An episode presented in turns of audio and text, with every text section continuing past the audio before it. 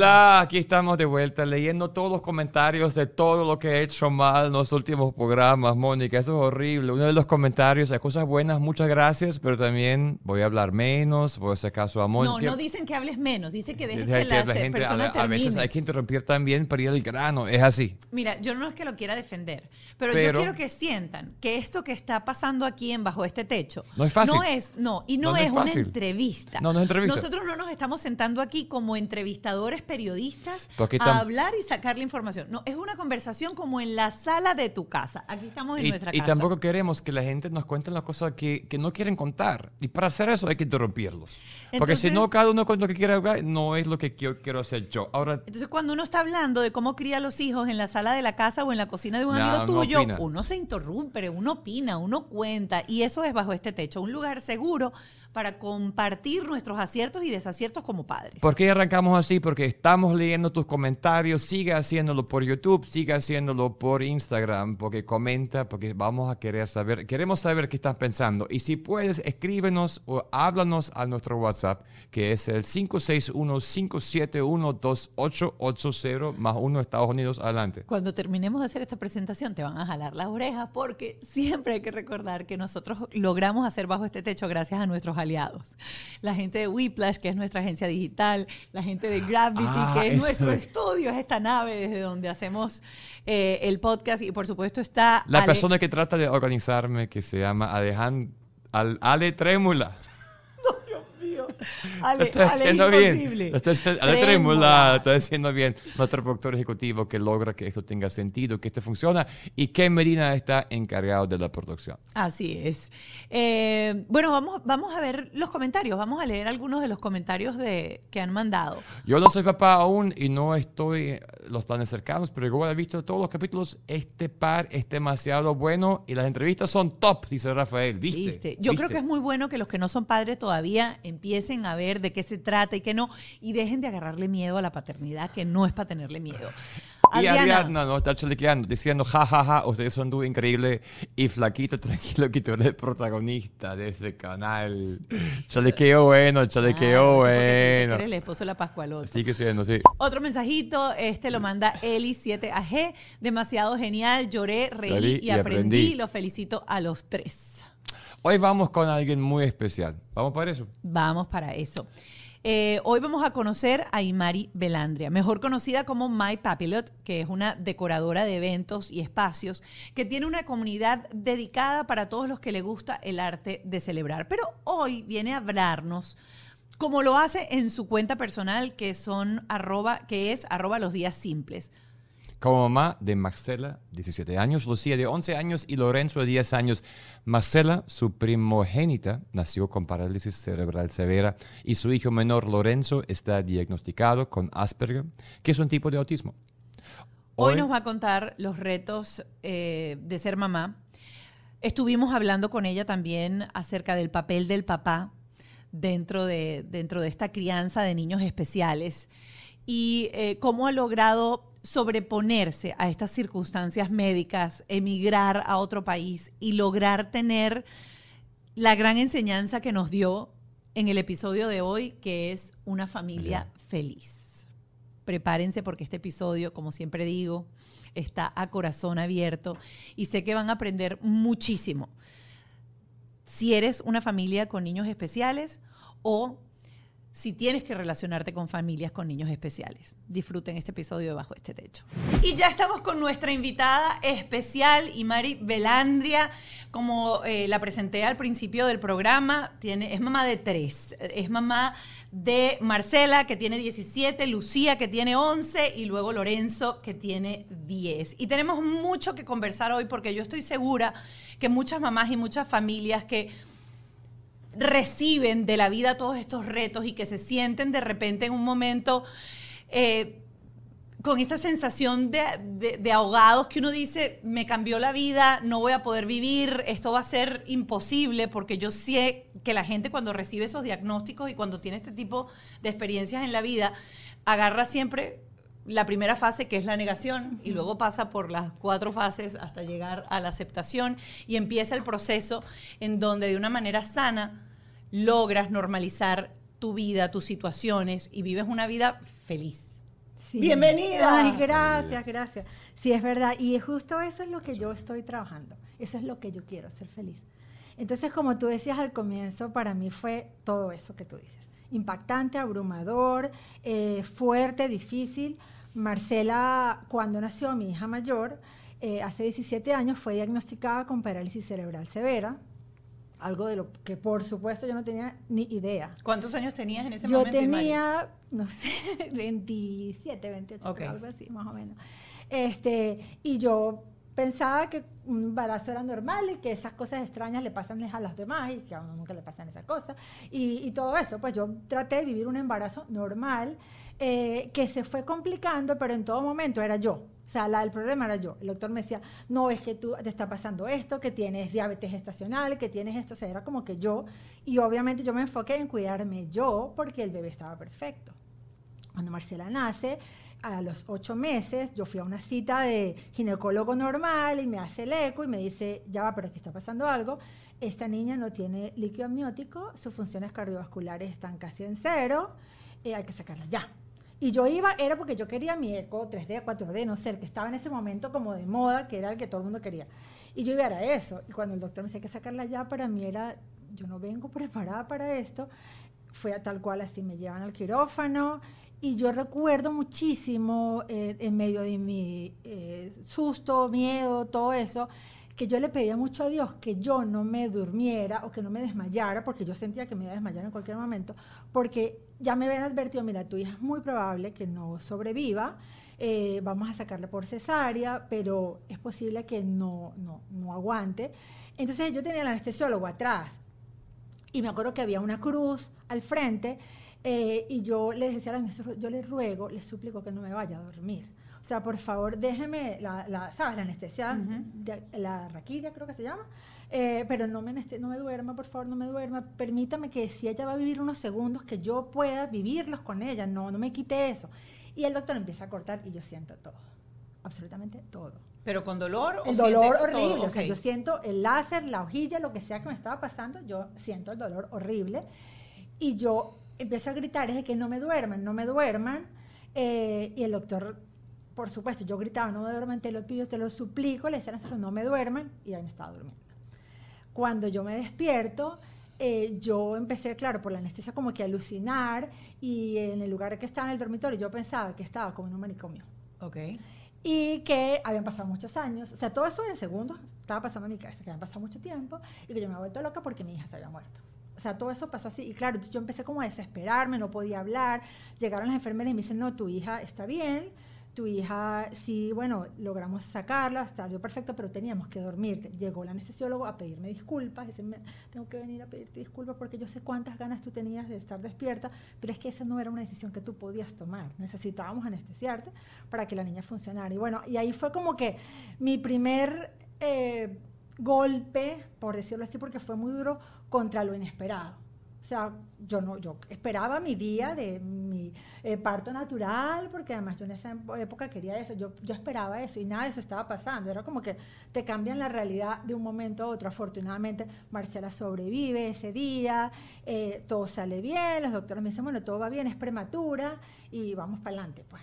Eh, pero pasa que, claro, Marcela empezó a presentar síntomas y todo lo, todo lo relacionamos con, con que era prematura. No, porque como ella es prematura, es por eso es que ella hace esto o no hace esto. Y, así fueron pasando como las semanas. Luego de dos meses que la llevo al pediatra, me dice la cabeza no le ha crecido. Entonces hay que empezar a hacer exámenes, no sé qué. Y ahí fue cuando empezó esta película que en algún momento de verdad fue una pesadilla horrible. O sea, fue una película de terror. Lo que sucede es que yo soy muy activa, o sea, yo soy muy de solucionar. Eh, siempre he sido así, para bien y para mal. O sea, me meto en paquetes por estar inventando, pues, porque no me quedo quieta. Entonces, desde el primer momento yo fui como que, ok, Marcela tiene esto, cuando nos sentamos con el doctor, mi doctor me dice, mira, eh, tu hija tiene parálisis cerebral severa, tu hija nunca va a caminar, nunca va a ver, nunca va a oír, nunca va a hablar.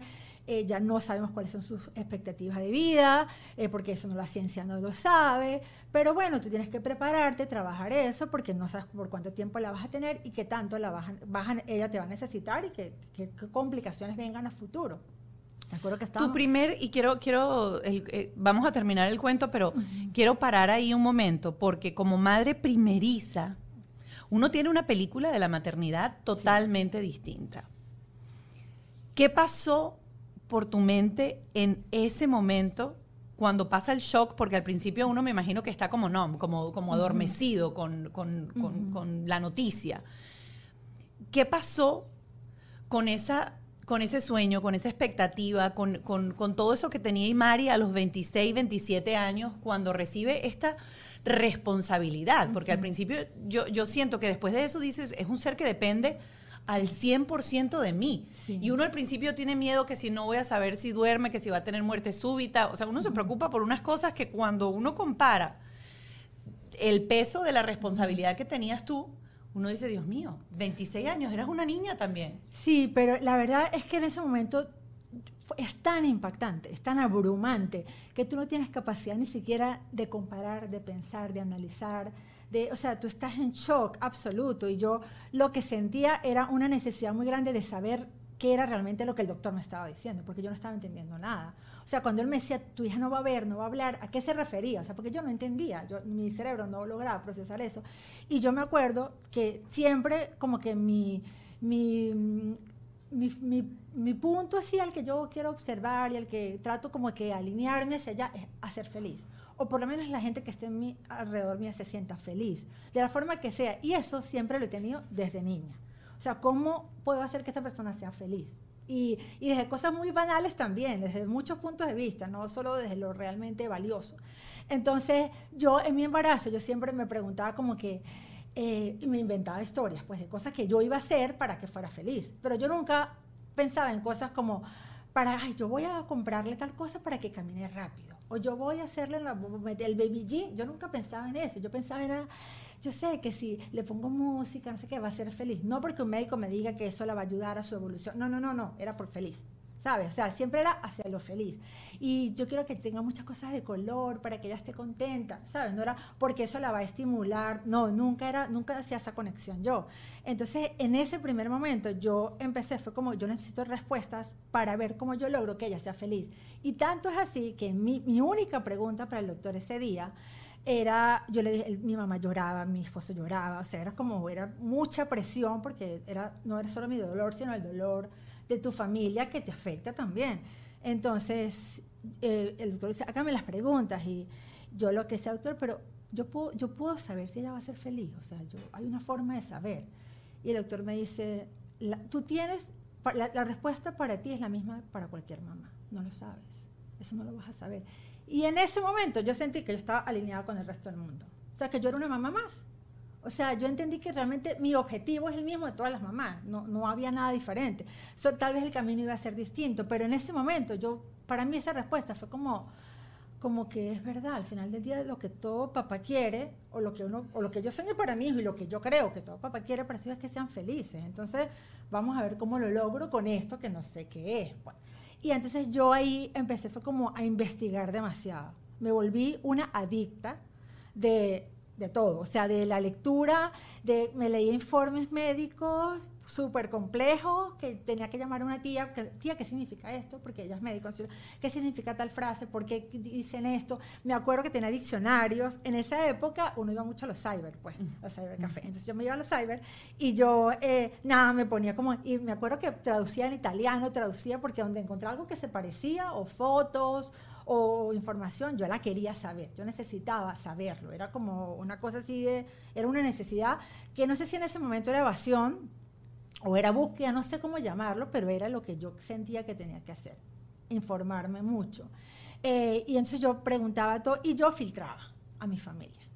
O sea, era como que yo sentía como que, porque yo veía a mi mamá sufrir mucho, veía a mi esposo sufrir mucho, entonces era como que yo, era hasta dónde les digo.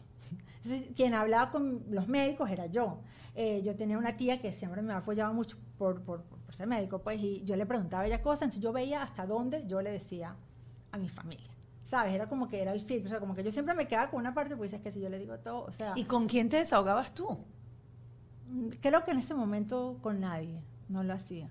Pero es que, ¿sabes qué? Tú estás tan abrumado o por lo menos yo estaba tan abrumada que yo ni siquiera sentía la necesidad de desahogarme. No era, después sí, después vinieron muchas otras cosas, pero en esos primeros meses yo sentía, era como un deseo demasiado grande de salvarla. Entonces ¿sabes? Mis emociones, mis sentimientos pasaron completamente a otro plano porque yo lo que quería era buscar una salida, una cura, una solución o algo que me dijera, mira, tienes que hacer paso uno, paso dos, paso tres y eso te va a llevar a lo que tú quieras, que es el paso cuatro.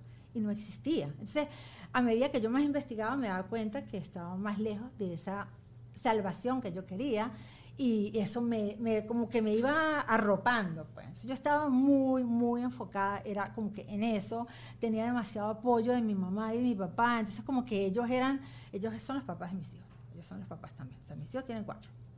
Entonces, eh, mi mamá estaba como entregada y eso me ayudaba a mí a este proceso de investigación que yo creía que nos iba a salvar a todos. Tanto fue lo que yo logré investigar, averiguar, buscar, que yo cada vez que iba a las consultas médicas o hablaba con alguien, eh, otros pacientes, otras mamás, yo no, mira, tú te vas a meter en la página tal y le vas a buscar ta, ta, ta, ta, ta, ta, o vea no sé dónde, no sé qué, y las mamás eran así como que, pero tú cómo sabes tanto, tú eres médico, yo no, mira, porque yo investigué que no sé qué, y me di cuenta que esa información era muy útil y que no quería que se quedara como así, y creé un blog en ese momento, y yo posteaba todo. Ojo, yo ponía en el blog, o sea, ya va, yo estoy replicando, yo aquí no estoy haciendo juicio de lo que si, esa información es veraz o no, pero yo subía todo ahí y ese proyecto se convirtió después en una fundación que, eh, que, yo tuve hasta que me vine de Venezuela, en donde yo apoyaba a las familias de niños con parálisis cerebral, y bueno, esa es otra historia, pero eh, la verdad que yo en mis primeros momentos, yo no tuve, eh, yo no fui una mamá que lloró, que se tiró al piso, que se culpó, que le preguntó a Dios por qué, eso no, sí vino después pero en mis primeros meses no, no había oportunidad porque además eran exámenes médicos, cosas, luego Marcela empezó a convulsionar, eh, luego vienen como, eran tantas cosas médicas, ¿sabes? Tantos procesos médicos que tú no tienes como la, el músculo para dedicarte a, es que ni a rezar, créeme.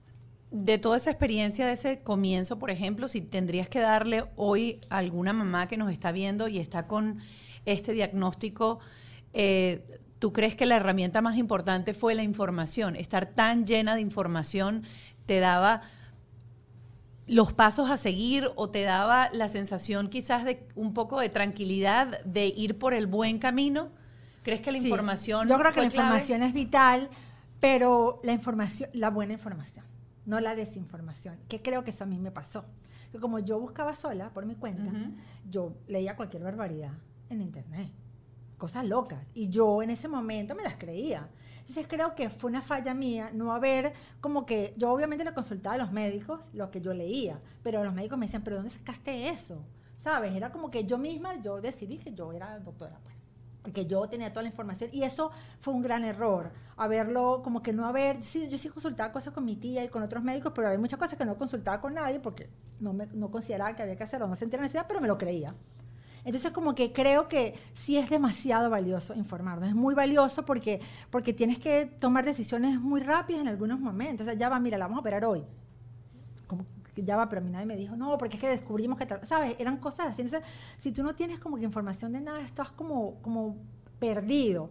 Pero también les digo a las mamás que uno tiene que tomarse el tiempo para llorar, para vivir su dolor. Y lo digo hasta el sol de hoy, no, no solo en el inicio. O sea, a mí mucha gente me pregunta, pero tú cómo haces?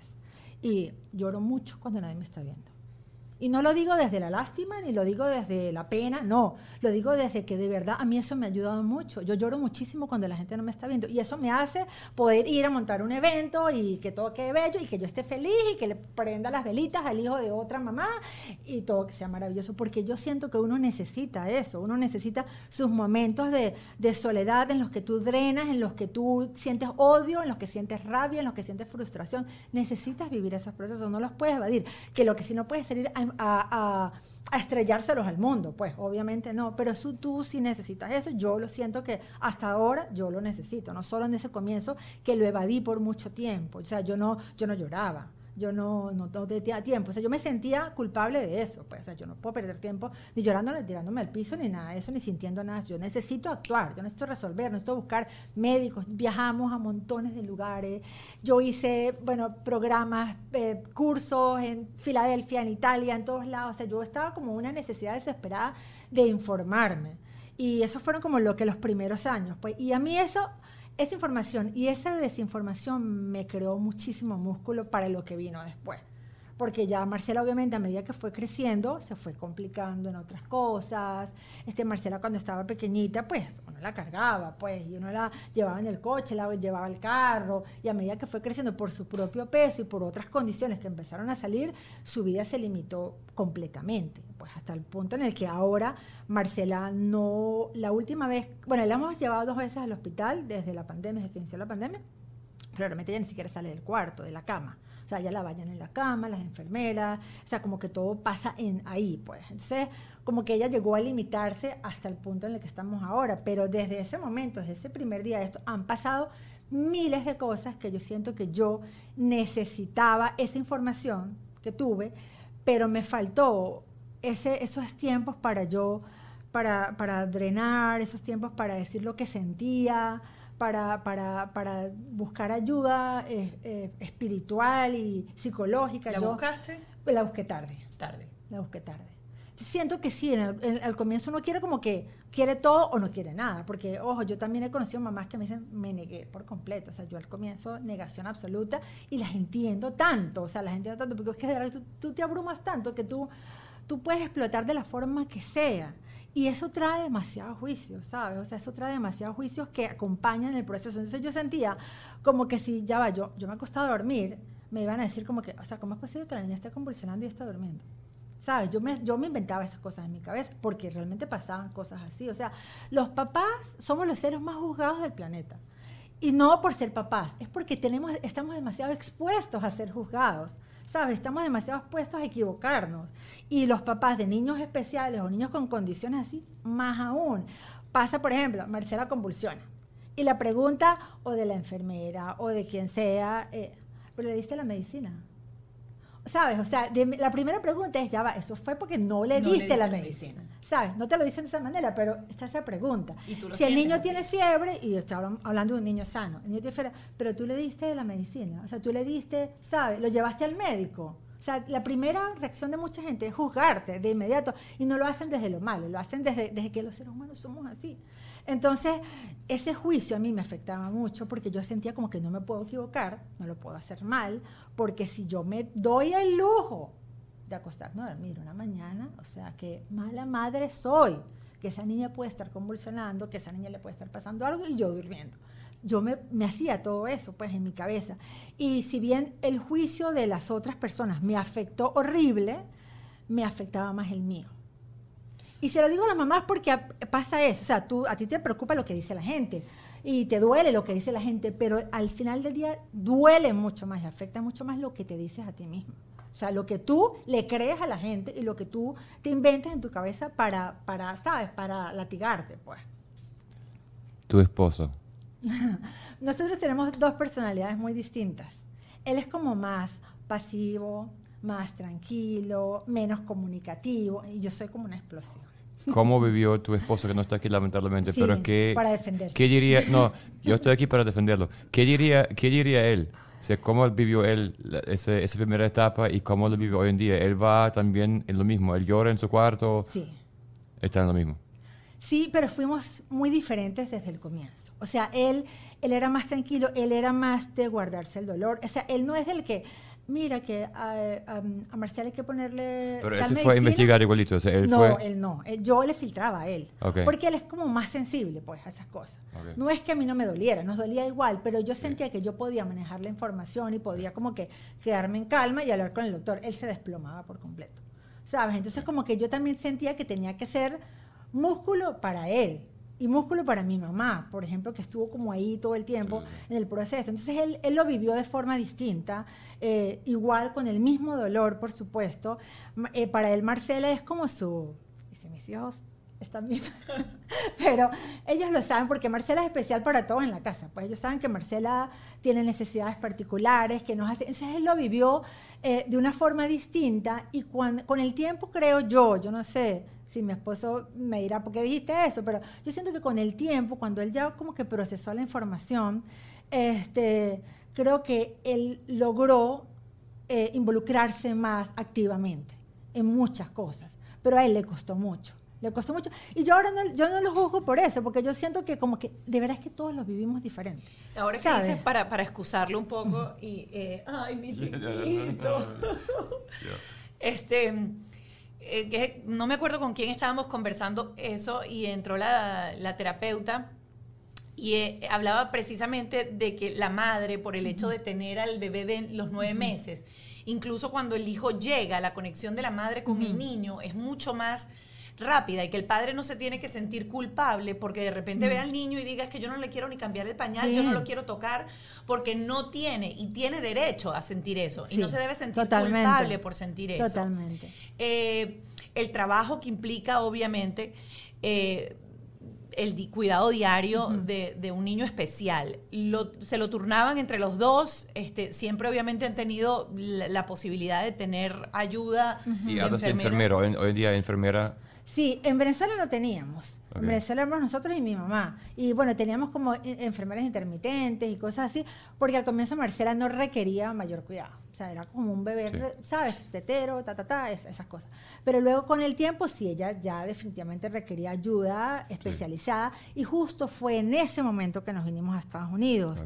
Entonces, claro, en este país la fortuna de que nos hayamos venido en el momento correcto nos permitió que Marcela tenga acceso a montones de programas del gobierno, del seguro, ah, que permiten que nosotros podamos tener enfermera 24 horas en la casa. Marcela tiene una persona siempre junto a ella, sentada junto a ella.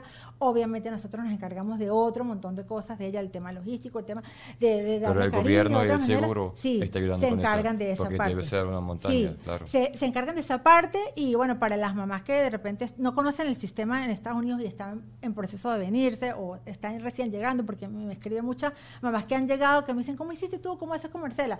Bueno, obviamente es un proceso muy largo, eh, todo, pero nosotros logramos entrar al seguro con Marcela. Primero, el estado de Florida tiene un, un seguro que no me quiero equivocar, que, pero creo que se llama Florida Kids Care, que es un programa en el cual pueden entrar personas que incluso no son residentes, ¿no?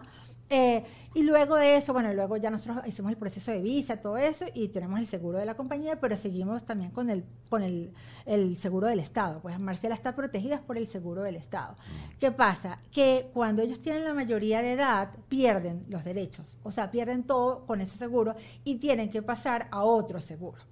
Pero ese seguro tiene una lista de espera de 8 años. Entonces, eso se lo quiero decir a todas las mamás que tienen hijos en estas circunstancias, están menores de los 10 años, que por favor averigüen con sus trabajadoras sociales de los hospitales, porque es súper importante, muchas mamás no lo saben. Ponerse en lista de espera. Ponerse en lista de espera cerca de los 10 años o antes de los 10 años, para que cuando los niños logren su mayoría puedan aplicar de inmediato el programa, porque si no lo que sucede es que se quedan sin nada. Se quedan sin nada hasta que puedan entrar al programa, pues. Y la realidad es que los costos de salud de este país son, muy grandes. O sea, la, casi que la principal causa de quiebra en, los Estados Unidos de bancarrota es las eh, enfermedades, las cuentas, las cuentas médicas. Mira, eh, quiero del segundo bebé, vamos de, otros niños. Exacto. Porque, y quiero tocar este tema para saber cómo lo has llevado, porque en, hace un momento dijiste que Marcela es un ser súper especial dentro de la casa y todos saben que son un ser súper especial. Nosotros tenemos un amigo muy cercano que también, eh, su hermano mayor, él es el menor, el hermano del medio, también tiene, eh, es especial. Y obviamente él, cuando a veces conversamos, dice, yo siempre me sentí quizás un poco abandonado, porque obviamente, y mi hermano mayor también dice lo mismo, porque mi hermano del medio necesitaba y requería, y mi mamá se abocó tanto a que ese niño lograra hacer esto, lograra hacer esto, que de repente los otros niños se convierten incluso en cuidadores de su hermano. Entonces yo quiero saber cómo tú has manejado esa dinámica. Eh, luego con la llegada de, de, tus dos chamos que son seguiditos, pues. Bueno, yo esperé cinco años para el segundo y es algo que también me arrepiento. La imagen de tu negocio es demasiado importante para dejarlo en manos de cualquiera. Porque gente creen que es solamente el logo. No, no, no. Es todo. Estilo, colores, tono de comunicación, todo comunica la calidad del producto o servicio que ofreces. Yo te recomiendo buscar el mejor equipo. Whiplash no solo crea marcas increíbles, sino que además te asesoran en el proceso. ¿Qué es lo que tú de verdad necesitas? ¿En qué debes invertir tu tiempo y tus recursos para crecer? Acércate a los que saben www.whiplash.com, le das al botón rosa y agendas una llamada con ellos. Así de fácil. ¿Se imaginan poder crear contenido en un mismo lugar? Gravity es ese One Stop Studio. Este lugar está totalmente equipado y diseñado para que puedas hacer aterrizar tus ideas y llevarlas a otra galaxia. Desde rentar los espacios para tus producciones hasta crear con ellos un podcast, contenido audiovisual, streaming y más, todo en un mismo lugar. Para más información, visita su web www.gravity.com o por Instagram arroba gravity. Yo esperé cinco años para el segundo y es algo que también me arrepiento, porque yo siento que yo tuve que tener mi primer hijo a los 15 años para haber tenido por lo menos 10 y estar ahorita feliz de mis 10 hijos. pero pero el tiempo el tiempo no ayudó. Entonces bueno esperé mucho esperé cinco años serían tres esposos distintos para no yo o sea yo habría tenido morocho morocho morocho. Más cuántos más yo de verdad siempre yo hubiese querido. Eh, pero bueno eh, cinco años pasaron y nace Lucía. Eh, y Lucía nace primero Lucía nació en Chicago y la razón por la que Lucía nació en Chicago es porque Marcela tenía una cita médica. Yo por muchos años vine a Ohio, al estado de Ohio, a hacer todas sus cosas médicas. Todo lo hacíamos allá, absolutamente todo. Yo venía cuatro o cinco veces al, año, las veces que fuese necesario, pasaba seis meses, una semana, dos semanas. Vivía más aquí que allá, iba y venía, y yo era las que decía, yo jamás me voy a ir de Venezuela, yo voy y vengo porque yo de Venezuela no me voy nunca. Eh, hasta que llegó el momento en el que me tuve que venir introspectivamente, pero cuando yo vine a una de las citas, yo tenía cinco meses o seis meses de embarazo de Lucía y yo venía como a mi última cita antes de que naciera Lucía, porque yo decía, bueno, ya no me va a dar tiempo de volver, entonces voy a, organizar todo. Yo me llevaba todo de aquí, me llevaba la fórmula, Marcela está conectada a una máquina, entonces toda su alimentación pasa por ahí, todo eso es de aquí, allá en Venezuela no lo vendían. Entonces yo venía como que a hacer todo, pues todo su proceso médico, todos sus cuidados y además llevarme todo lo que necesitara por lo menos por cinco meses, porque yo decía, bueno, no volveré hasta que mi otra hija no tenga como dos meses. Estando aquí en el médico, el médico me dice, mira, a la niña hay que operarla. Es una operación complicada de las caderas porque se le está desviando todo, no sé qué, bueno, un montón de cosas, y es una operación que no debería esperar. O sea, ya ella se está afectando porque está presionando órganos, etcétera, y tenemos que operarla. Y yo en ese momento tenía seis meses. El doctor me dice, mira, la fecha que tenemos operación es para dentro de tres semanas. La recuperación toma no sé cuánto. Cuando sacamos cuenta, no, Luciana hace aquí. Y en ese momento yo me dije, mi mayor miedo se está haciendo realidad. Y es que lamentablemente Marcela va a afectar, y no lo quiero decir de, de forma negativa, sino va a afectar la vida de mi, de, mi, otra hija, pues, y es algo que yo voy a tener que aprender. O sea, ya me di cuenta que no ha nacido y sí va a pasar, y yo voy a tener que aprender a manejar eso. Entonces ya de entrada yo decía, ok, vamos a organizarnos aquí, porque no sé qué va a pasar, o sea, no sé cómo va a venir todo eso. Tenías, después de tu primera experiencia, a veces uno dice, y, la mayoría de, las, de, de las parejas que tienen hijos especiales, por lo general tienen un segundo hijo y un tercer hijo. Y uno se pregunta después, ¿cómo? ¿Hubo miedo? ¿No hubo miedo? Y, hago las preguntas siempre desde el más profundo respeto, porque siento que a veces uno no se atreve a preguntar y, las preguntas están hechas desde el amor y desde la admiración. Y son necesarias. Son necesarias. Mira, yo al comienzo, mm, obviamente no estaba ni planteada la posibilidad de tener otro hijo. Al comienzo, porque de verdad estábamos abrumados. O sea, estábamos eh, era demasiada información y te digo al, comienzo por lo menos unos dos años o dos años y medio. Y luego viene la idea de, bueno, tener otro hijo, qué pasaría, o sí, porque también estaba la opción de que lo que Marcela tenía podía ser genético, ¿sabes? Entonces, no era para, para buscar el culpable, sino era para si es genético, de qué forma se va a tratar. Si no es genético, de qué forma se va a tratar. Entonces, te empiezan a hacer un montón de pruebas genéticas por eso, para, para justamente alinearnos todos a lo que hay que hacer con, con, el paciente, en este caso, ¿no? Por hablarlo de esta manera. Entonces, los médicos nos nos llevaron a eso, tienen que hacerte esto, tienen que hacerte esto, porque eh, la niña requiere un montón de cosas. Entonces, fue en ese momento cuando genéticamente nos vimos que estábamos como que bien, pues bueno, ok, ya sabemos que estamos bien, todo está bien, pero como dice mi mamá, el picado de culebra, hasta las lombrices lo, lo asustan. Pues.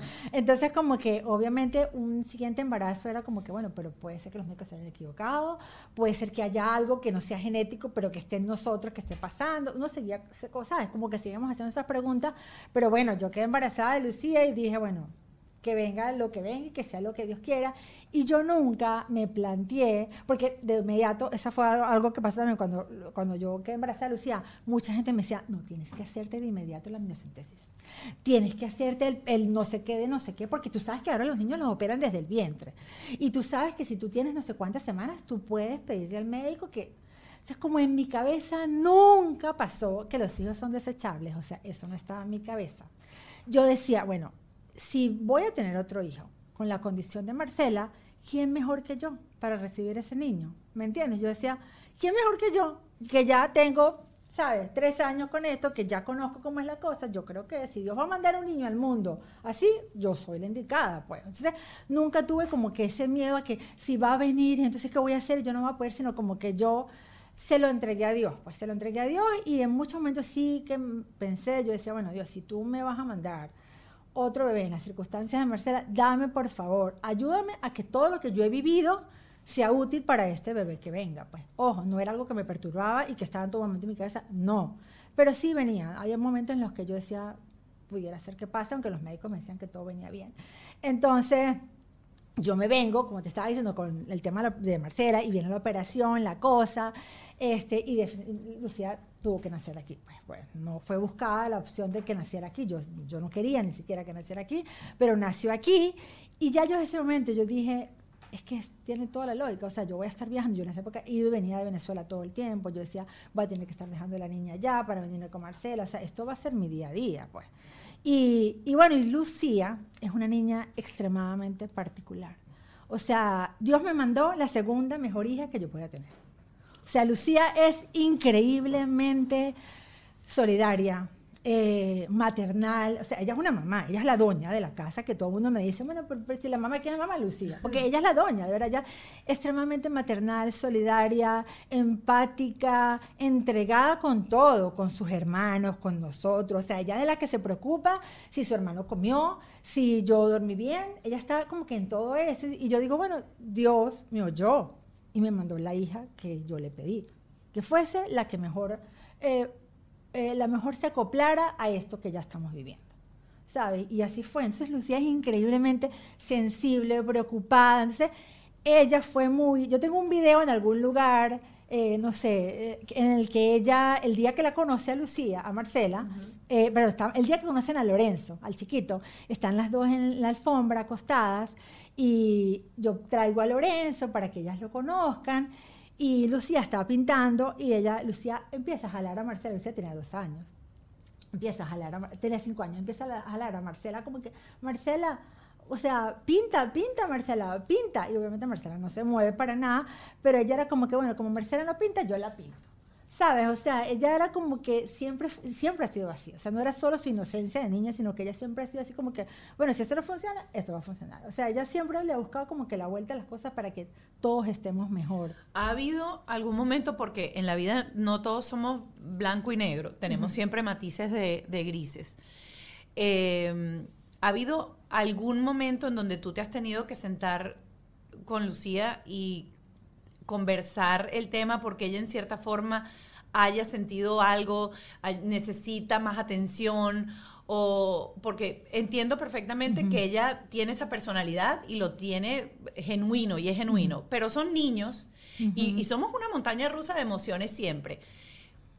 Tu manera de abordar y tu manera de explicarle a ella cómo fue, y esto lo hago sobre todo para darle herramientas a mamás que de repente están en este momento y no saben cómo decirle o cómo explicarle o cómo transmitirle, porque de repente lo que nos falta es la manera, el cómo, para que ese niño pequeño entienda que el amor es exactamente igual, que yo lo amo y lo adoro, pero que obviamente el tiempo que consume su hermano mayor o su hermano menor es una cosa que no tiene nada que ver con el amor que tú les puedas tener. Sí, bueno, primero, ahí pasan, suceden dos cosas. Una, que Marcela llegó primero que Lucía.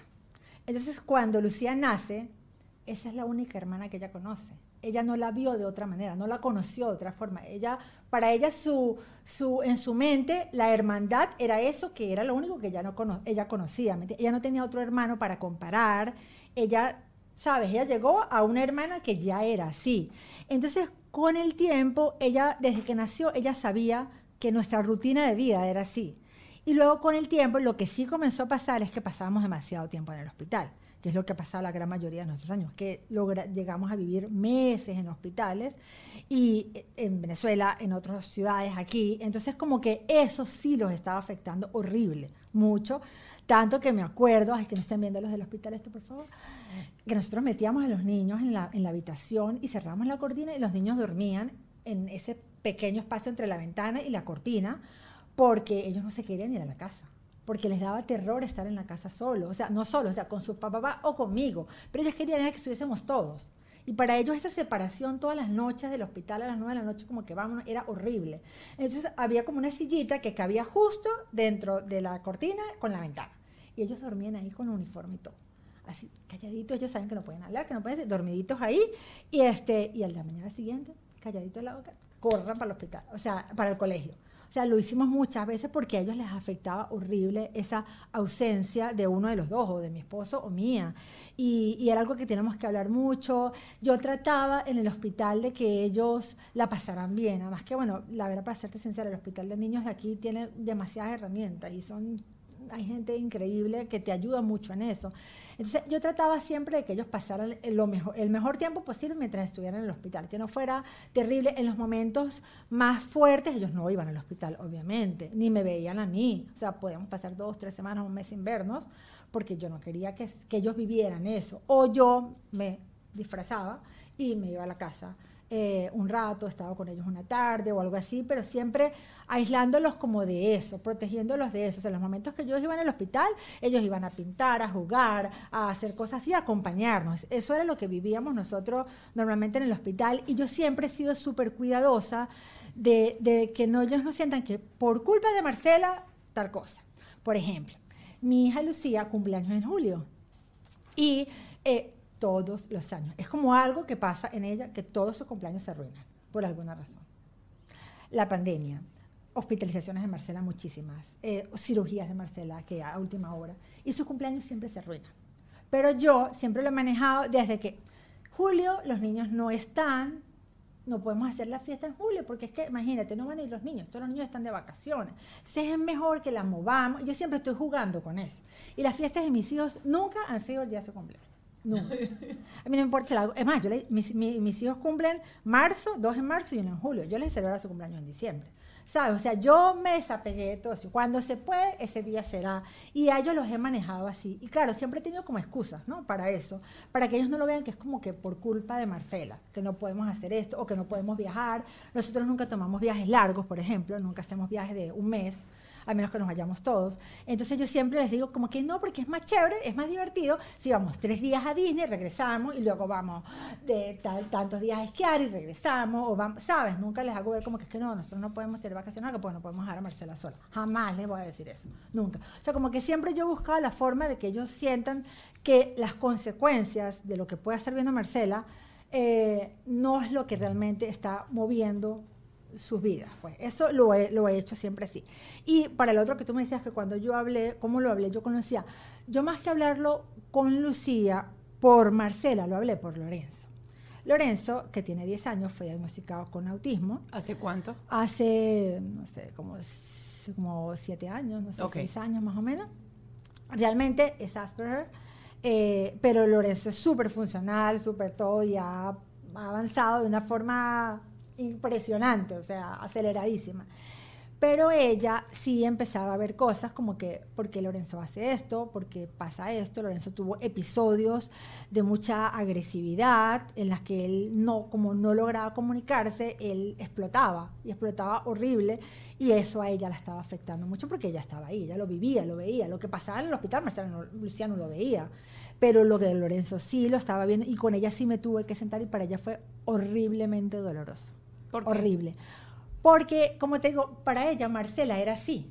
¿Sabes? Ella no es como que, ah, me cambiaron a mi hermana. Marcela era una forma y ahora es de otra. Que sucede, por ejemplo, en el caso de las mamás que tienen niños sanos y pasan por un accidente o pasan por cosas. Tú tuviste un hijo, ahora tienes otro. Y eso es horriblemente traumático también.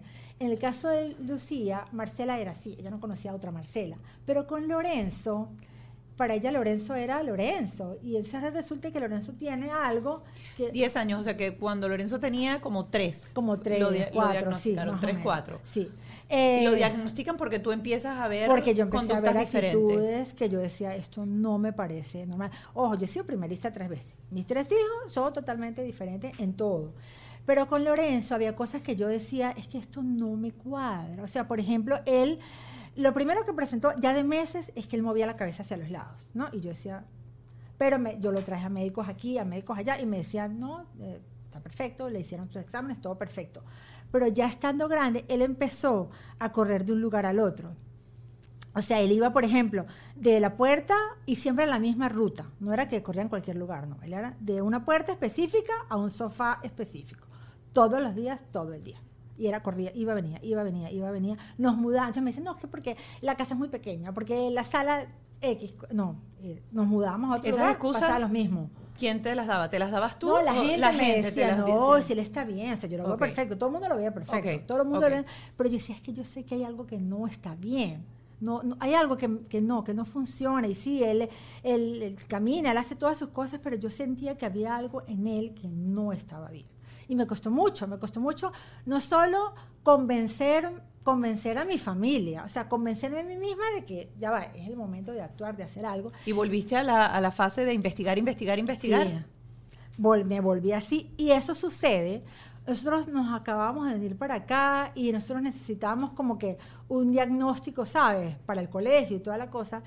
Y Marcela estaba súper grave en el hospital, súper grave. Y entonces, en ese mismo proceso, yo estoy como que investigando lo de Lorenzo y yo decía, no, ya, dos más dos son cuatro. Pero es más, yo hacía los test. Yo me metía en las páginas web de test para Asperger y yo los llenaba. Yo, este quita, sí, sí, positivo.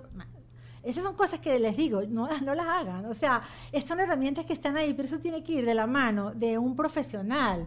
¿Sabes? Que, que lo que tú leas ahí, que lo que tú descubras ahí, te dé respuestas, te lo explique, te...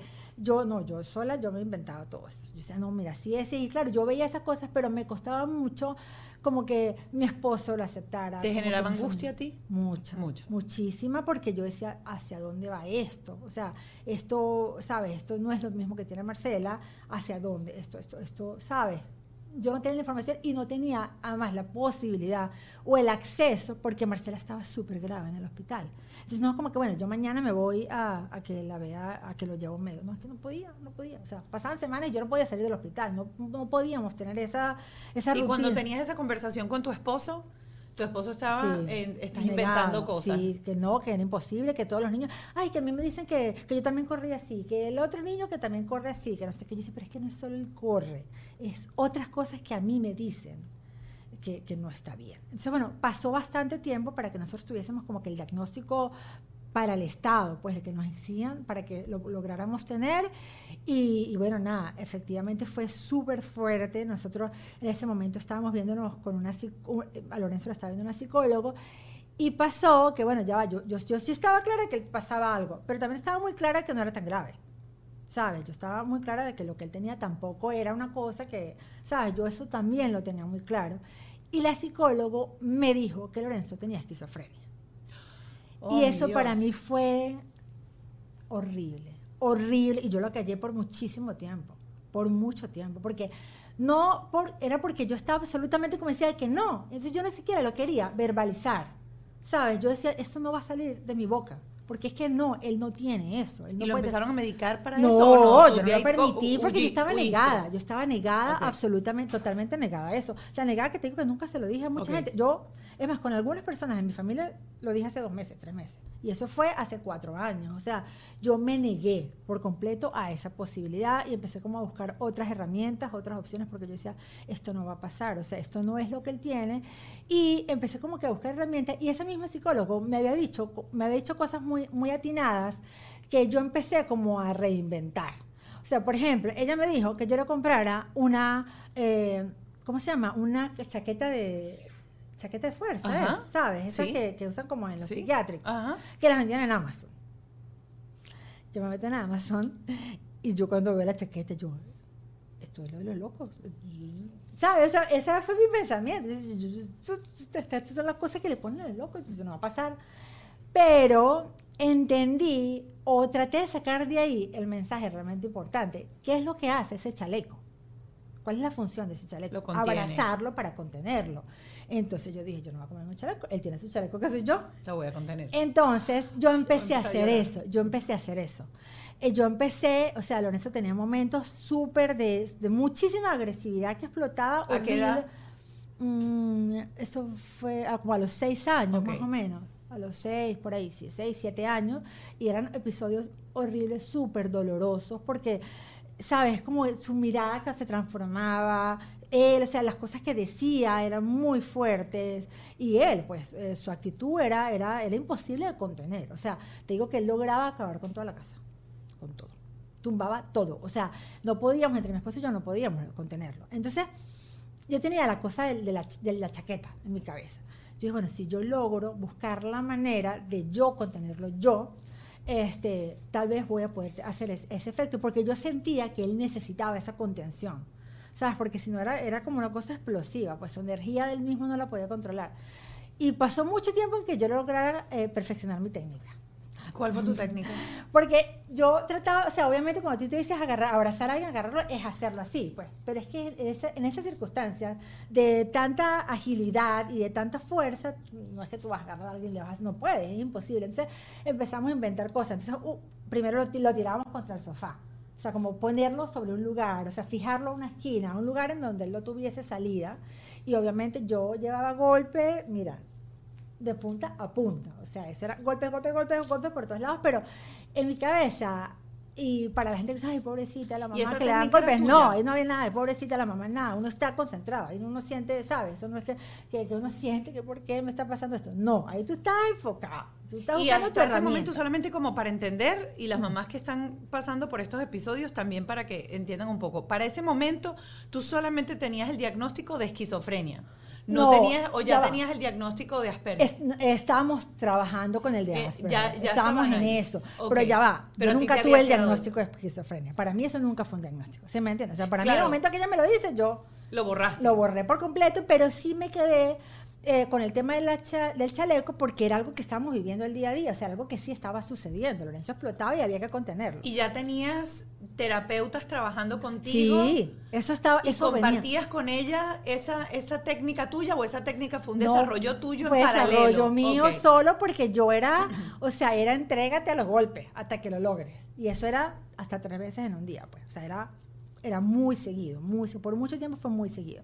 Entonces yo era como que, ahora vamos a hacerlo de esta manera, ahora vamos a y se convirtió, fue como en eso, o sea, ahí no había, obviamente había mucho dolor en verlo así, pero estábamos, porque además íbamos viendo que lo estábamos como logrando, como que estábamos cerca de la técnica, entonces este, de después empezamos fue a hacernos como un rollito, o sea, nosotros íbamos hasta la cama, buscábamos la manera de llevarlo hasta la cama y cuando llegábamos a la cama, yo lo agarraba tan duro como podía y mi esposo nos empezaba a enrollar a los dos en la cobija.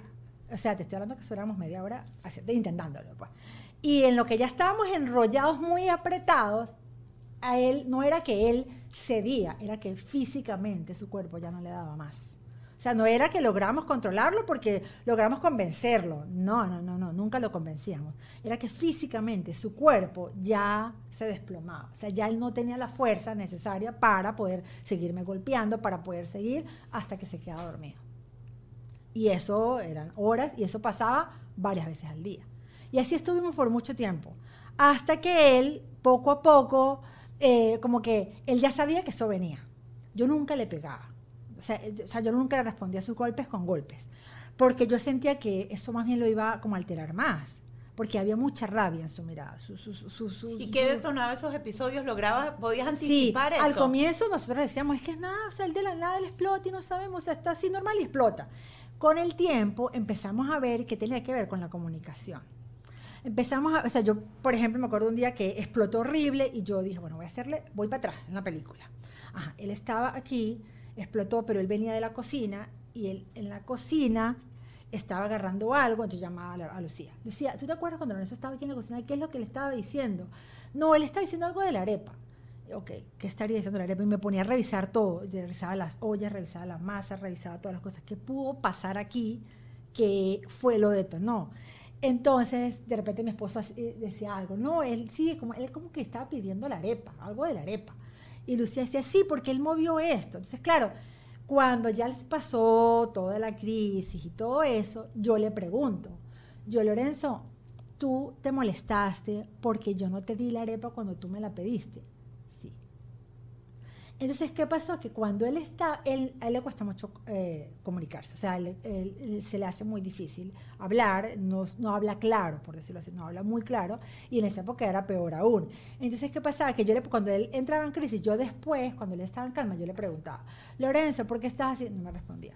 Lorenzo, pero dime algo para yo poderte ayudar. Si tú no me dices, yo no te puedo ayudar. Él no me decía, no, no, no, no me respondía. Pero cuando yo empecé a darle opciones, él sí me respondía. O sea, si yo le decía, Lorenzo, tú estás bravo porque yo no puse esto sobre la mesa. No. Lorenzo, tú estás bravo porque yo no te puse la franela. No.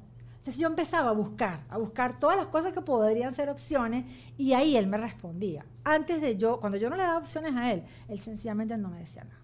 No. Bravo, bravo. Pero dime, cuéntame, ¿qué te pasó? Y claro, él no me lo decía porque si le cuesta hablar, imagínate explicármelo. Claro. ¿Sabes? Entonces yo entendí que darle opciones era la manera de él responderme. Entonces yo le decía, Lorenzo, ¿es por esto o por esto? O por e-", hasta que lograba, hasta que yo le, me decía, sí, es por esto. Y hoy en día que dices que has logrado eh, manejar eh, esos episodios y controlar esos episodios, ¿gracias a qué herramientas has logrado controlar esos episodios? Bueno, lamentablemente no puedo decir que es gracias a mí, fue gracias a la pandemia.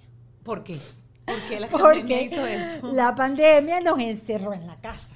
¿Y qué pasó? Que la pandemia nos hizo este, estar más con él, poder leerlo más durante el día, ¿sabes? Desde que se levanta hasta que se acuesta, todos sus procesos del día a día, poder estar ahí todo el tiempo observándolo, ¿sabes? Y entendiéndolo y viendo, ah, ya sé que Lorenzo en las mañanas, cuando tal cosa, pasa esto, o si yo hago esto, sucede eso. Tenemos más tiempo para observarlo, para analizarlo y él se sentía además más atendido, más cuidado, más, más querido, más muchas cosas, porque estábamos todo el tiempo con él. Y la verdad que nosotros, nuestra, la pandemia para nosotros fue como que nos metimos en un club de vacaciones.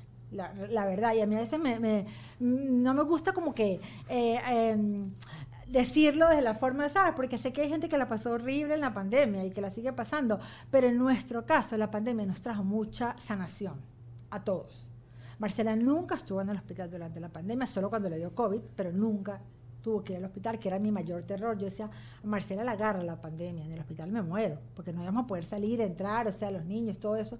Nos agarró en la casa. Entonces como que fue como ese proceso de poder tener más tiempo para oírnos, para observarlos, para entenderlos. Y poco a poco Lorenzo también se sintió como más, eso, más observado, más atendido. Lorenzo no salía de su cuarto, Lorenzo no le gustaba conversar con nadie, no, o sea, Lorenzo siempre estaba como que aislado del mundo, siempre estaba buscando la manera de que, de que nadie, o sea, como que no, no me toques, no te acerques a mí, no, él siempre buscaba eso, se encerraba en su cuarto, no abría la puerta, me acuerdo que había momentos en los que para comer le tocábamos la puerta y él abría un poquito la puerta y era como los perritos, igualito. Le poníamos el plato en el piso y él lo agarraba. La única forma de que comiera. O sea, y así como eso, muchas cosas. O sea, son miles de cosas que fueron sucediendo con eso que poco a poco dejaron de pasar. A él, por ejemplo, él no le gustaba gente en la casa. Que hubiese gente en la casa, no. Marcela siempre tiene una enfermera, pero que hubiese dos, no. Sea, que a veces coincidieran las dos en la casa porque hay tanta gente en la casa. O sea, ¿qué hacen ellos aquí? O sea, él no le gustaba la gente en la casa, pues. Entonces, la pandemia hizo que no fuese gente a la casa, que nosotros estuviésemos todo el tiempo con él, de él sentirse libre, de no tiene que ir a la escuela, no tiene que enfrentar que el tema de la escuela también, el tema bullying, el tema montones de cosas. Entonces, él poco a poco fue como que, él mismo como que, este es mi sitio de confort, esta es mi zona cómoda en la que yo soy libre. Y se lo permitimos además, o sea, eh, por muchas cosas, a Lorenzo no le gustaba ponerse ropa, por ejemplo.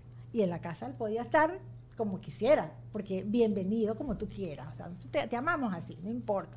Entonces él, él, se empezó a sentir como que ya no tenía que lidiar con muchos pesos, sobre todo con el tema de, de, la puerta de la casa hacia afuera, y eso lo ayudó muchísimo, lo ayudó mucho, mucho, y poco a poco él fue, y nosotros, o sea, fue como un trabajo de todos, pues él tiene además a Lucía, que Lucía es como su como su fortaleza, su compañera. Ah, no sé eso. ¿Cómo, cómo, cambió la relación de Lorenzo con Lucía en la pandemia? Eh, Eh, ellos son así. Son Ellos así, sí. sí. Ellos son increíblemente unidos y solidarios y de un nivel de apoyo. Mira, yo siempre he dicho, el mejor regalo que un papá le puede dar a un hijo es un hermano. Así sea el peor hermano del mundo, créeme. O sea, la relación que hay y el amor y el sentimiento que uno tiene hacia los hermanos es único. Eso no se va a comparar con el mejor amigo que adoptaste como hermano. No, o sea, hay algo entre los hermanos que, que va más allá de todo, del amor, del perdón, de, de- muchas cosas. Que, que- y yo siento que ellos dos son el mejor ejemplo de eso. Pues. Obviamente Lucía ya está preadolescente, en una etapa en la que ella quiere estar en su cuarto sola, que ella quiere hacer cosas sola, eh, eso. Y Lorenzo está en otro, en otro mundo, pues, que es un mundo también nuevo para él, porque Lorenzo antes no se relacionaba con nadie. Ahora él ya se relaciona, ya le hace cosas. Entonces, de alguna forma, la pandemia fue como que los arropó para que pudieran ellos, eh, ¿sabes?, vivir cosas que incluso ellos no vivían, porque tal vez para muchas personas la normalidad era eh, los niños van al colegio, los papás van al trabajo, en la tarde se encuentran, pero esa no era nuestra normalidad. Nuestra normalidad era estar en el hospital, ¿sabes? Entonces, para ellos les la pandemia les trajo eso que otras personas siempre dieron por sentado y siempre tuvieron, que es la tranquilidad de estar en la casa, ¿sabes? Lucía preguntó en algún momento, cuando empezó a ver esos cambios en Lorenzo, y hubo esa conversación con Lucía, a diferencia Ujú. de el, el crecer con Marcela de la manera que ella creció. Hubo rabietas de Lorenzo para con Lucía, en donde Lucía decía, pero ¿por qué me trata así? No, sí, eh, las, las agresiones siempre eran hacia mí. Ok. Él siempre explotaba era conmigo, pero Lucía era víctima porque Lucía trataba de defenderme. Entonces, claro, en ese tratar de defenderme, ella también terminaba, ¿sabes?, afectada. Pero cuando ella empezó a ver, o sea, cuando en la pandemia nosotros empezamos a ver que podíamos hacer cosas tan normales como sentarnos en la mesa a comer. Que podrá sonar, o sea, ya ustedes nunca se sentaron en la mesa a comer, porque también nos pasa eso, porque la gente es como que, ya, tú no le has puesto las vacunas a tus hijos todavía. No, no se las he puesto porque tengo dos años viviendo en un hospital. ¿Sí me entiendes? O sea, nos pasan esas cosas que a veces la gente nos hace preguntas como que, ¿de verdad tú todavía no has...? No, no lo he hecho. O sea, ¿sabes? Ya, ya no me importa que la gente piense, esta mala madre que todavía no le ha puesto las vacunas a los niños, o esta mala madre que no les hace desayuno todos los días a sus hijos. No, no les hago. No les hago porque tengo otra cosa que hacer. Porque, ¿sabes? Nuestra rutina es diferente, como es diferente la de cada familia. Y por eso digo, los juicios de las personas y los juicios que uno se hace uno mismo están completamente fuera de lugar. Cada quien tiene su rutina, cada quien tiene su forma de vivir su vida y sus necesidades.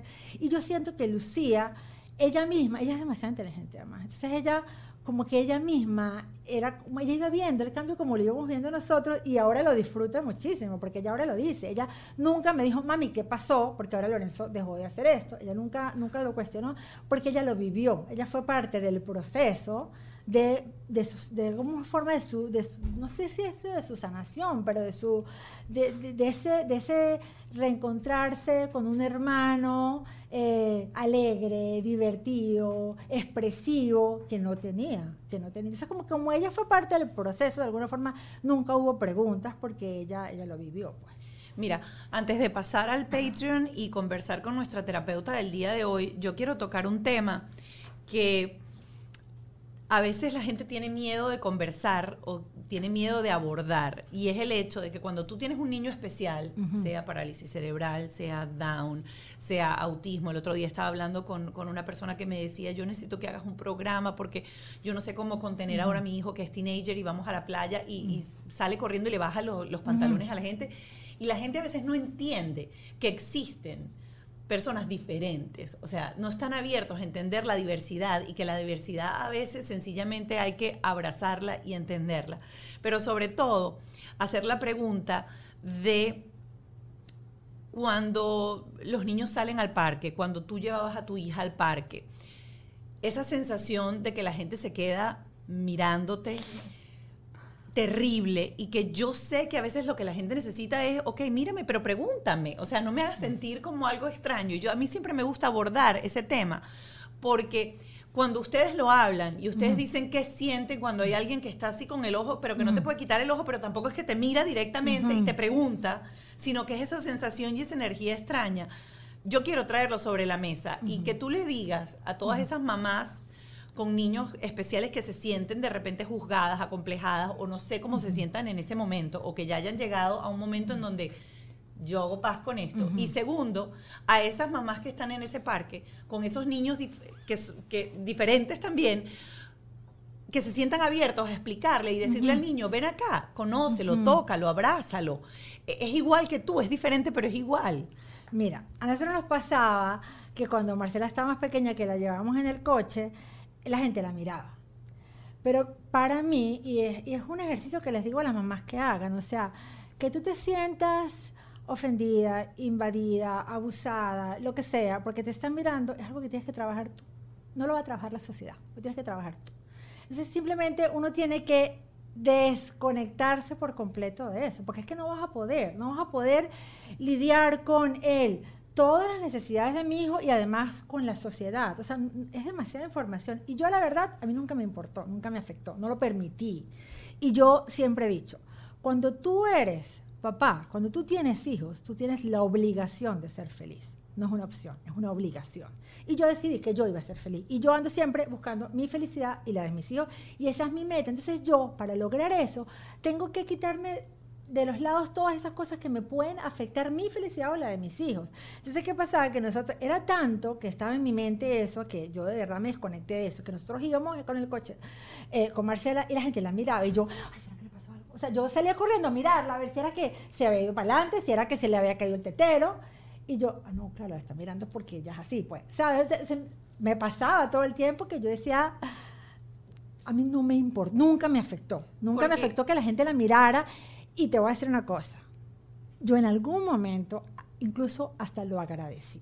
Y te voy a decir por qué. Cuando Marcela, cuando yo me traje a Marcela de, de Venezuela para acá, yo compré el pasaje un viernes y me vine el domingo. Marcela venía, Marcela estaba desahuciada en Venezuela. Marcela no, no le daban oportunidades, ninguna oportunidad de vida y a mí me la entregaron para que ella se fuera en la casa, porque ellos decían, ya aquí no hay nada que hacer, llévatela y, y déjala ir, déjala ir y que eso suceda en tu casa. Pues ellos no saben con quién están hablando, porque yo eso no me pasar jamás. O sea, yo no es que decir, aquí vamos a acostarla aquí en la cama y vamos a dejarla ahí. Eso no va a pasar, o sea, en, mí eso no va a pasar. Yo no sé, admiro mucho a los padres que logran esos procesos, pero eso en mí no iba a pasar. Y yo me desesperé muchísimo. Eso acababan de pasar las guarimbas en Venezuela, ¿te acuerdas? La época loca esa de no había vuelos, no había nada. Yo estaba desesperada porque no la podía sacar. Y eh, justamente por el no poder viajar, Marcela se complicó muchísimo, muchísimo. Y yo logré eh, conseguir un vuelo, gracias a un amigo, un vuelo el domingo, el domingo a las 6 de la mañana, Caracas, Miami. Este, Marcela estaba totalmente, primero Marcela estaba pesando la cuarta parte de su peso, del peso para un niño de su edad, estaba totalmente descompensada, estaba físicamente sumamente deteriorada. Y yo monté a Marcela en el coche, contra todos los riesgos, contra lo que pudiera pasar en el vuelo, con lo que pudiera pasar. Además, yo llegaba a Miami a comprar un boleto para viajar a Ohio porque su hospital estaba allá y era algo que no podía hacer desde Venezuela. Yo venía como a la deriva, pues. Y yo, la verdad es que yo me aproveché fue de eso. Yo dije, a mí nadie me va a preguntar nada, pues cuando la vean así, la gente se intimida, la gente, ¿sabes? La gente se, como que se incomoda bienvenida. Toda esa gente incómoda y toda esa gente, porque esa gente no se le va a acercar ni, los ni los oficiales del aeropuerto, ni, los, ni el personal del avión, nadie me va a preguntar qué tiene la niña, qué le pasa. y, y esa fue mi, ese fue mi mejor aliado para yo poder viajar a Estados Unidos, porque de lo contrario no habría, no había, o sea, no hubiese manera de que yo la hubiese podido sacar de Venezuela. Entonces, yo la verdad nunca me ha importado si la miran mal, si le, si le nada, a mí nunca nadie, nunca nadie la ha ofendido, nunca. Y también, por otra parte, Marcela no, eh, cognitivamente, ya está muy desconectada. O sea, ella no, no, te no fija la mirada sobre ti, ella oye muy bien, oye los ruidos, pero ella no interactúa en lo absoluto. Entonces, de alguna manera, si alguien la miraba mal o decía algo malo de ella, ella no estaba entendiendo. Y hubo algún momento porque nosotros hace, hace poquito tuvimos el caso de una persona que tiene eh, tres hijos la hija del medio em, tiene, es, especial. Y recuerdo que ella muy dulcemente introdujo a la pequeña, que tampoco interactúa ni nada con mi hijo de seis años. Ven, toca, la agarra, la siente, la es peludita, mírale la pierna. Y eso me pareció tan bonito, porque mi hijo en ese momento aprendió algo tan hermoso. Sí. Yo con los niños lo manejaba de forma muy distinta. Con los niños para mí sí era importante. Porque obviamente Marcela estaba por todo eso, pero Y a pesar de que yo sabía que su diagnóstico era súper fuerte y súper limitado, yo soñaba. Yo también soñaba. O sea, yo soñaba con que algún día mirara o hablara o lo que sea, caminara, se sentara. Yo soñaba con eso. Entonces, en algún momento yo veía a otros niños de su edad o que podían, yo decía, ¿cuánto me gustaría que, que la tocaran? ¿Sabes? Que la abrazaran o que le dijeran hola, aunque ella no entienda, aunque ella no les responda. Entonces yo sí lo procuraba, pero con los niños. O sea, con los niños era que yo sí hacía cosas como que yo como que les volteaba el coche y lo llamaba y le decía, mira, ella es Marcela, este, hacía cosas así. O si yo veía, porque a los niños les generaba curiosidad, entonces yo les hablaba a ellos. A veces no, no como que, porque no todos los niños funcionan igual, no todos los seres humanos lo hacemos. Entonces como que yo tampoco es como que los quería abrumar con Marcela, pero a veces yo veía que la miraba mucho y yo le decía, ¿tú quieres que yo te cuente de Marcela? ¿Tú quieres que yo te hable? Ella es mi hija Marcela, yo, yo, yo, te puedo contar de Marcela. ¿Tú quieres saber quién es Marcela? ¿Por qué ella está así? Entonces como que había niños que me, yo les, les, hablaba, pero eso no significa que yo lo traía para al lado de Marcela, no. O sea, yo como que dependiendo del niño, dependiendo, había niños que se acercaban solitos y había niños que sí, como que se quedaban así y sus mamás miraban para otro lado porque por muchas razones, porque les daba pena, se sentían incómodas, porque no saben manejar la situación, por lo que sea. Entonces yo les preguntaba, pero no, era como que ven, toca Marcela. No, si yo sentía que no era la, la forma, no lo hacía, pues. Pero sí eh, trataba de hablarles a los niños mucho en ese momento porque yo decía, me encantaría, pues me encantaría que, que se le acercaran, que le hablaran o que le dijeran, no sé, cualquier cosa. Y eso no pasaba nunca, por supuesto. Además, yo tenía puntos de comparación porque Marcela tenía primitas de su misma edad. O sea, a veces estábamos, eh, la, la foto de las primas, ¿sabes? Y para mí era profundamente doloroso. O sea, mire cuando venía la foto de las primas o la que están las tres primas y para mí era porque a medida yo iba además viendo pues los procesos, ¿no? Esta, aquí ahora están así, así, y Marcela seguía o en su coche o en su silla o en su, ¿sabes? Entonces, es, eso con los niños yo sí en muchos momentos me sentí con la necesidad de compartirlo y de hablarles y agradecí muchísimo cuando las mamás eh, me decían, mira, este, ay, tu bebé, qué bella tu bebé, cuánto tiene, este, mire, sabes que yo vivo en tal lugar, si algún día tú necesitas algo, tal cosa, o me decía, ay, cómo me gustaría que mis hijos estuviesen aquí para, para que tú les hablaras, disculpe si, si te incomodo, o sea, si, no, no, sé si te molesta, pero a mí me gustaría saber qué tiene tu hija, porque, ¿sabes? O sea, la gente siempre lo hace desde la gentileza y eso lo agradezco muchísimo, y yo por lo menos jamás, nunca, ni me ofendí, ni me molesté, ni me incomodé porque no me preguntara qué tiene tu hija. Ah, mi hija que tiene. O sea, ya va, yo pasé meses leyendo Google.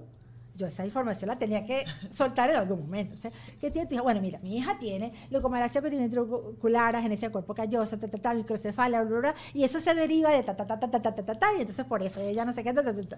O, sea, o sea, a mí nunca me incomodó que me preguntaran qué tiene tu hija, porque para mí era, ¿sabes? Era tu realidad, pues es tu Sí, realidad, o sea, no había vida. otra, pues. Estamos aquí porque queremos ser que nuestros hijos sean felices. El día de hoy el programa fue diferente, pero hablamos de nuestra misión como padres es hacer a nuestros hijos felices. Gracias por regalarnos el programa de esta manera. O sea, creo que se fue por un lado totalmente distinto, pero fue maravilloso. De hecho, tenemos a, Fiorella Scalia, que es la terapeuta con la que vamos a conversar ahorita en el Patreon. Eh, vamos a hablar mucho de Lorenzo. Ella es especialista en eh, trastornos del espectro autista y vamos a estar conver- conversando con ella. Pero quiero primero agradecerte la transparencia y la honestidad con que abriste tu corazón, con el que nos contaste tu experiencia de maternidad. Eh, creo que me hubiese gustado tener a papá también aquí, porque yo sé que hay otros papás que están viendo Sí. el programa y sé que todos estos diagnósticos y estos, y estas situaciones de vida también los afectan a ellos y les pegan mucho y ellos o sobre todo el hombre crece en una sociedad en donde no le dan permiso a sentir a, Sí. a- a sentir ese dolor, a sentir esa frustración, a sentir todo lo que pueden sentir y nuestra idea siempre es brindar- brindarles como un espacio de decir, son parte de la crianza de los hijos, son parte de ese core que les estamos haciendo y Y para los papás es increíblemente enriquecedor. O sea, ser parte del proceso. Mi esposo de verdad está súper involucrado Marcela, por ejemplo, y yo sé que para él es, es, es un honor hacerlo. Y Mari, gracias, este, bueno, de todo corazón por haber estado aquí, por haber compartido con nosotros este momento. Eh, yo creo que tienes una cantidad de padres y madres que te están viendo en este momento y que, no sé, quiero que le dediques eh, unas palabras para, para, despedirnos y poder mudarnos de, de, espacio, irnos al Patreon.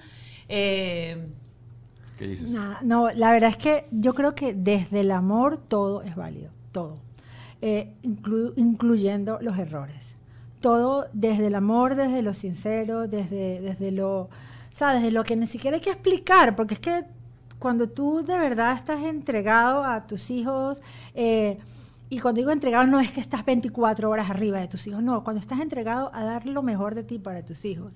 Desde ahí, desde ese lugar de tu corazón, todo va a funcionar, incluso las equivocaciones, incluso el tener que ir para atrás y, regresar, incluso el cambiar la forma de hacer las cosas, incluso el cambiar tú mismo. O sea, todo es válido y, y el espectro es enorme cuando viene desde el amor. Pues entonces uno lo que tiene que procurar es ser feliz y llenar su corazón de amor y de alegría para que sea eso lo que ellos reciban, pues porque la realidad es que siempre vamos a estar sometidos a juicios y, vamos a estar sometidos a, a las necesidades de otros que deberíamos cubrir pero creo que tenemos como que concentrarnos en eso que nos hace feliz a nosotros y que podemos regalarles a nuestros hijos. Pues. Gracias. por compartir. Vamos a, vamos a hablar con el Patreon. ¿Qué es el Patreon? Para los que están viendo por primera vez este episodio. Es, eh, son 5 dólares la suscripción mensual y van a tener acceso a contenido especial Em, esta conversación que vamos a tener con Fiorella Scalia. ¿Por, qué estamos cobrando 5 dólares porque pagar producción? Exacto. Eso ah, porque no, pregunta. ¿Por qué? Sí, porque no, no, vamos a ser ricos ni famosos, pero es como que hay que pagar cosas de producción. Pero, Así que anota tiene em, esto y vamos al Patreon. Y vamos al Patreon de una vez. Nos vemos allá.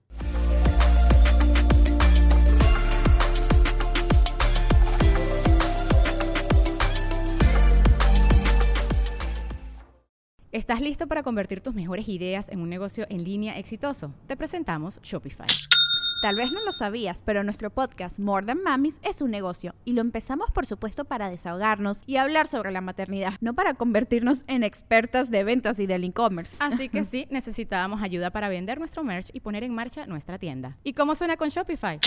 Llegó otra venta. Shopify es la plataforma de comercio que está revolucionando millones de negocios en todo el mundo. Ya seas un emprendedor desde tu casa o desde donde sea, Shopify es la única herramienta que necesitas para iniciar, administrar y hacer crecer tu negocio sin dificultades. Con Shopify puedo gestionar pedidos, envíos y pagos desde cualquier lugar, brindándote toda la información y estadísticas de tus ventas al detalle. Regístrate para un periodo de prueba con tan solo un dólar al mes en shopify.com barra sonoro, todo en Ve a shopify.com barra sonoro para llevar tu negocio al siguiente nivel. Shopify.com barra sonoro.